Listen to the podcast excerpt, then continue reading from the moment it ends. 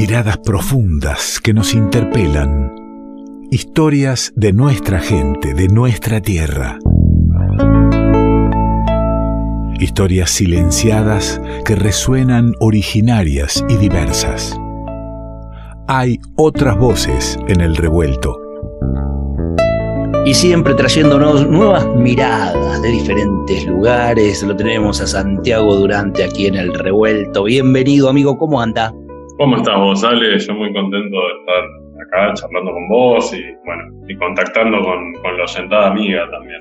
Sí, y, que es mucha y, que realmente eh, engancha mucho con los temas que propones cada vez que nos sentamos para ver desde el lenguaje, desde las palabras, las, las diferentes formas de entender el mundo, porque un poco es eso lo que planteamos, ¿no? Sí, eso es quizás nuestro, nuestro, nuestro gran caballito de batalla, nuestra pequeña militancia, pensar cómo como desde, la diversidad de lenguas, digamos, cuál es esa, esa importancia, ¿no? Que es una importancia, justamente como vos bien decías, de, visiones de mundo, ¿no? Algo, algo eh, muy, muy complejo y, muy diverso que justamente se plasma en las distintas lenguas, ¿no? Es algo que desde la lingüística se formuló en una hipótesis eh, que se, llamó, se llama la hipótesis Sapir-Whorf, ¿no? que la pensó digamos, una serie de lingüistas, eh, sobre todo este importantísimo lingüista norteamericano eh, que estudió a los mayas de México a principios del siglo XX y que dijo cosas como la siguiente, por ejemplo, dice, las personas que utilizan acusadamente gramáticas diferentes se ven dirigidas por sus respectivas gramáticas hacia tipos diferentes de observación. Por lo tanto, no son equivalentes como observadores, sino que tienen que llegar a algunos puntos de vista diferentes sobre el mundo. O sea que el lenguaje, la lengua que hablamos, condiciona nuestro pensamiento, ¿sí? Porque nosotros vemos el mundo y entendemos y categorizamos el mundo a partir de los hábitos lingüísticos del grupo al que pertenecemos. O sea, interesante. Porque e, esto, esto, Santiago, este, es, lo que marca para quienes quieren cerrar y dejar como algo tradicional y sin movimiento y sin vida a la lengua. las lenguas cambian porque también cambian las miradas del mundo. Efectivamente, mira, nada más alejado del estatismo, no estatismo como estatal, sino de estático. Sí, sí, sí. Eh, nada, más, nada más alejado de, algo fijo, inmóvil, que, que una lengua, ¿no? Por eso a veces las, las reales academias y ese tipo de cosas son, son, son tan ajenas al, ser del lenguaje, ¿no? Porque pensá que es circular interesante que es porque las personas viven en comunidades diferentes y entonces crean repertorios lingüísticos, digamos palabras, por ejemplo, ¿no? Para, para, para simplificarlo, eh, crean palabras útiles para esa, ese lugar y esa comunidad en la que están. Y a la vez, los, los, niñites que, que, nacen en esas comunidades aprenden esas palabras y aprenden a ver el mundo prestándole atención a esas palabras. Entonces es, o sea, uno moldea al otro, o sea, las comunidades moldean al lenguaje y, el, y las lenguas moldean también a las personas. Claro, claro. Y, bueno, lo que creo, lo que dijiste de las reales academias, ¿no? Eh, es un vestigio del colonialismo, digamos, que, que lo que una comunidad en algún pueblo de, América eh, vive y siente que debe definir de determinada manera, ¿cómo se lo van a aprobar cinco tipos en España, no? No tiene nada que ver con, con, una, un, real estudio sobre las lenguas. Tiene que ver, como vos decís, con política, tiene que ver con, con colonialismo, efectivamente, ¿no? Pero hasta hace muy poquito, o sea, ya no, pero hasta hace, hasta hace pocas décadas, todas las palabras que, que venían de, de, nuestro continente en el diccionario de la Real Academia aparecían como americanismos. Y pensemos que la enormísima mayoría de los hablantes de español están en América, entonces ¿cómo van a ser americanismo si son, eh, digamos, la, la, mayor cantidad de hablantes? En todo caso serían hispanismos, peninsularismo, de ellos. Es cierto, es cierto. Bueno, pero ah, miremos... sí, dígame, dígame. No, que justamente como pensábamos en esto del lenguaje como, y las lenguas en particular como visiones de mundo, y si pensamos que las palabras son el almacén de los significados que tiene cada lengua, ¿no? O sea, cada palabra es un sentido, es un significado. Entonces podríamos pensar que las palabras son el almacén de visiones de mundo de cada lengua, ¿no? Porque lo que es importante para una comunidad como para crearle una palabra, justamente nos habla de eso, de a qué le presta atención esa comunidad, qué es vital para esa comunidad, para lo que le destinaron una palabra. Si no te interesa tanto, no le pones una palabra, no le dedicas una pieza léxica a ese concepto. Y, no creamos que tenemos palabras para todo, porque justamente podemos hacer ahora con Santiago un recorrido de algunas palabras que, que miran algo de este mundo que por ahí no teníamos la palabra para nombrarla nosotros. Efectivamente, bueno, de eso se trata el recorrido que, quiero proponerles acá a los, a los amigos revueltos. Iniciemos, a ver. Ah, Empezamos por la primera. La primera es un verbo, el verbo nodo, de la lengua matzés, que es una lengua pano, ¿no? es un grupo de, lenguas, una familia lingüística que se llama pano, em, que se habla en Brasil y en Perú, una lengua más. Bueno, nodo es un verbo que significa volar desde el suelo hasta la rama de un árbol. ¿Viste cuando vos de repente das un paso y había un, un pajarito en el suelo? Y se sube a una, a una ramita y hace como algo que es como entre un salto y un vuelo. Sí, pega, una voladita que va a la primera ramita que tiene ahí a mano, ah. que esté por encima de uno. Claro, algo por ahí. el tipo se, se vuela ahí para mirar cómo está la cosa en el lugar, ¿no? Claro, estar algo, eh, como una distancia media, fuera de peligro, pero tampoco alejarse del lugar. No es un salto ni un vuelo.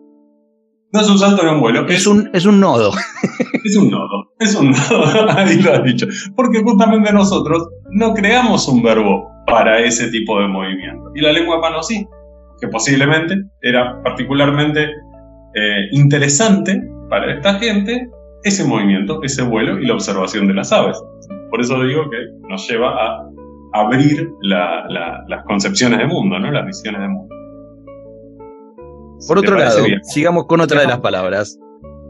Esta es un sustantivo que es guanopo de la lengua harakut. Es una lengua peruana también. Bueno, actualmente peruana, ¿no? O sea, es una lengua anterior a Perú, Argentina y a, todas las, naciones americanas. Em, bueno, esta palabra a mí me, me gusta porque es el centro de las emociones. El centro de las emociones es un lugar para los harakut que se encuentra en la parte baja de la espalda, o sea, donde acaba la columna vertebral. Bueno, ese es el lugar en el que nacen emociones universales, como el amor, el miedo, la tristeza, la ilusión.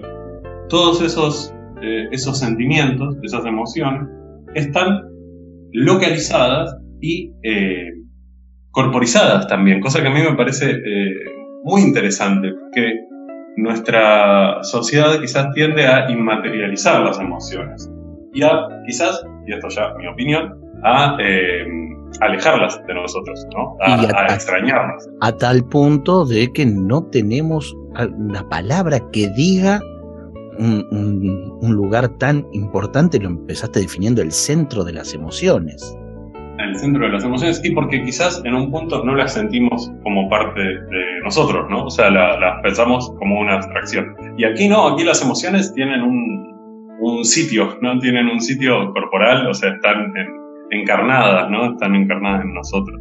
¿Están en el guanopo, así se dice? ¿O guanopo?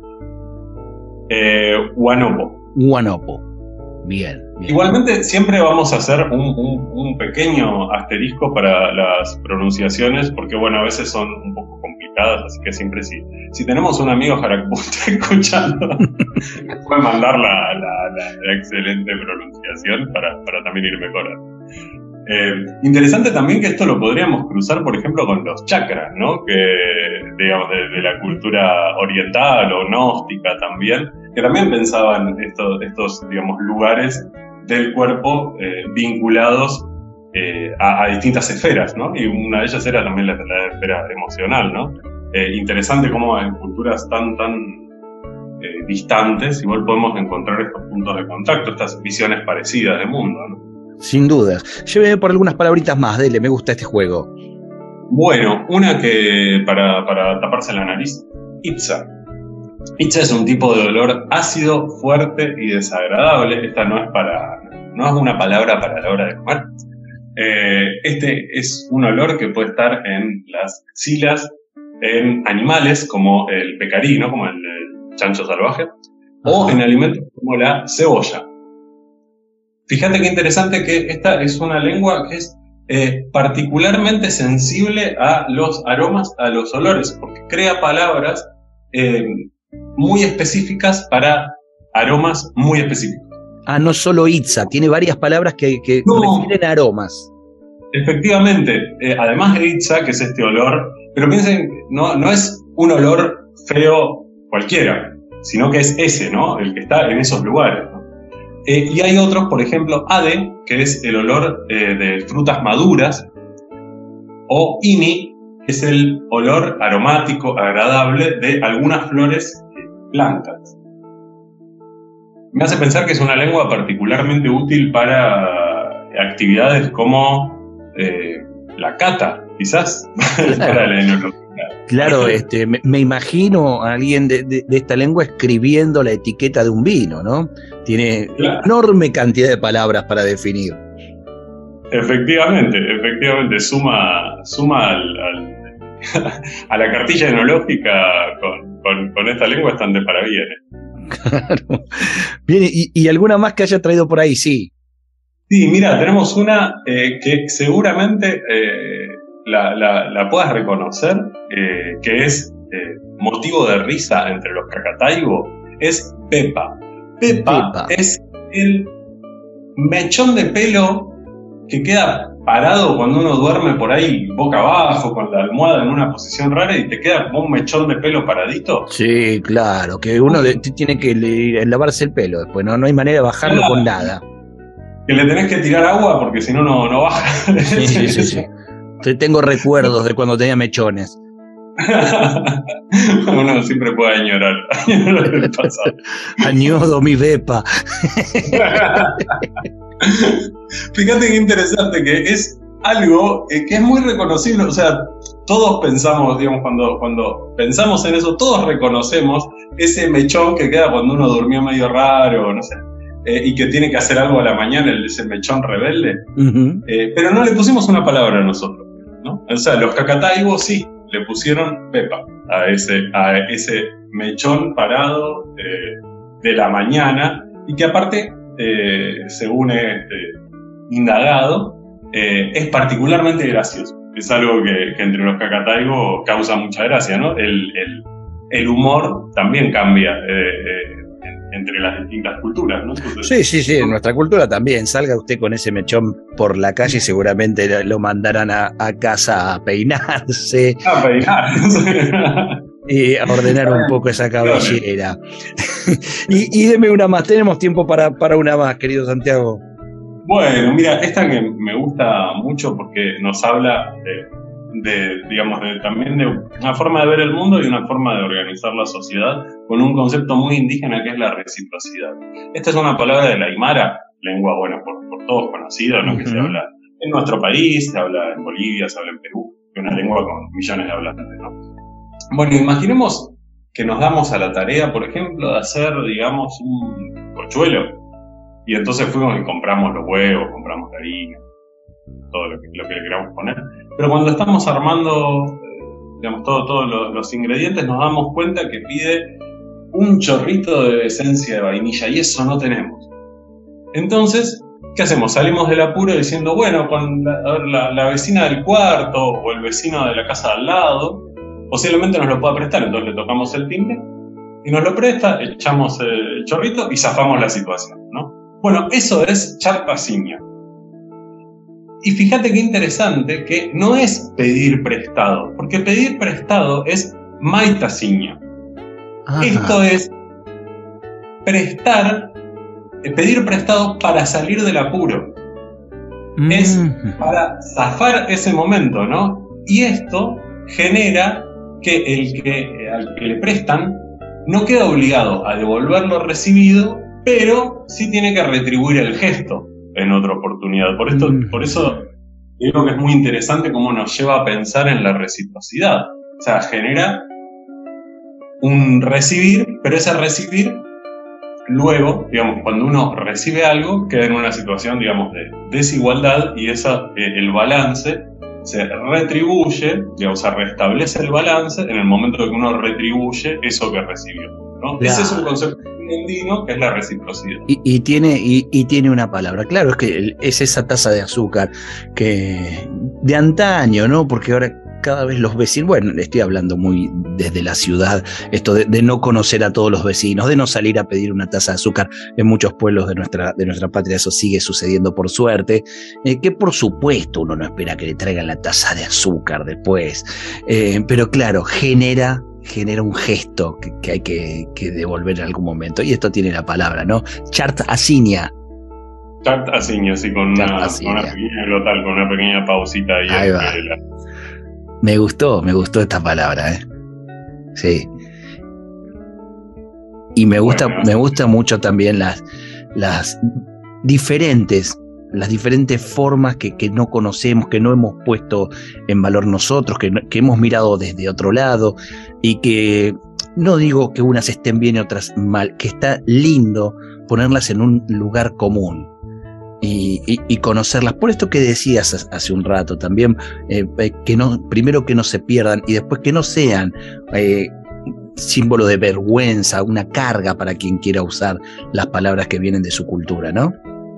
Es que de eso se trata, o sea, cuando decimos que es una forma de ver el mundo, no decimos que es la mejor forma de ver el mundo, que es la única forma de ver el mundo, sino que es una forma y, tiene derecho a ser, y la gente que habla esa lengua tiene derecho a, ejercer ese patrimonio lingüístico de una manera que no sea perjudicial para ellos, o sea, que no sea eh, sinónimo de vergüenza, de, bueno, inclusive de peligrosidad, ¿no? O sea, cuando uno dice por qué estas lenguas se dejan de hablar, bueno, porque en un momento era amenazante hablar estas lenguas, o posiblemente en algunos momentos lo siga siendo hoy en día. Entonces, se trata de generar las condiciones para que esa identidad, en este caso una identidad lingüística, pueda ejercerse, eh, digamos, sin que sea una amenaza, sin que sea algo perjudicial, ¿no? Y de esa manera que podamos disfrutar de estas visiones de, mundo, ¿no? O sea, que, que podamos abrirnos a esas ventanas que, así como decíamos, que el lenguaje eh, cambia, también cambian estas formas de ver y también cambiamos nosotros, ¿no? y, esto creo que es eh, un desafío eh, que, que, que, no podemos dejar de lado si queremos construir una, una sociedad más justa. También tenemos que pensar en, en, estos idiomas y en todo lo que traen acarreado, ¿no? Porque justamente lo que, lo que vehiculizamos es cultura, es concepción de mundo, es, es diversidad, ¿no? Sin dudas, sin dudas, querido Santiago. Eh, me has dejado sin palabras eh, entre el recorrido por distintas. Algunas distintas lenguas. Me, llevo algunitas, sí, sí, sí, claro, y espero incorporarlas. Algunas me han gustado mucho para, para que sean parte también. Digo sin palabras porque la música que empieza a sonar, que nos envuelve, justamente es música instrumental y, y sin palabras se llama el tema. nada más ni nada menos para poder quedarnos reflexionando este, y, añorando ya el próximo encuentro. Un discometraje de 2004 del grupo Mancebos, donde está un queridísimo amigo y guitarrista Guillermo Capocci, agrupación del, del conurbano sur del, Gran Buenos Aires. Eh, así que bueno, nos quedamos escuchando música y ya le digo, esperando por otro encuentro para seguir desde la lengua, desde, los, desde el idioma, desde las palabras, mm, descubriendo nuevos mundos. Pasó Santiago Durante por el revuelto.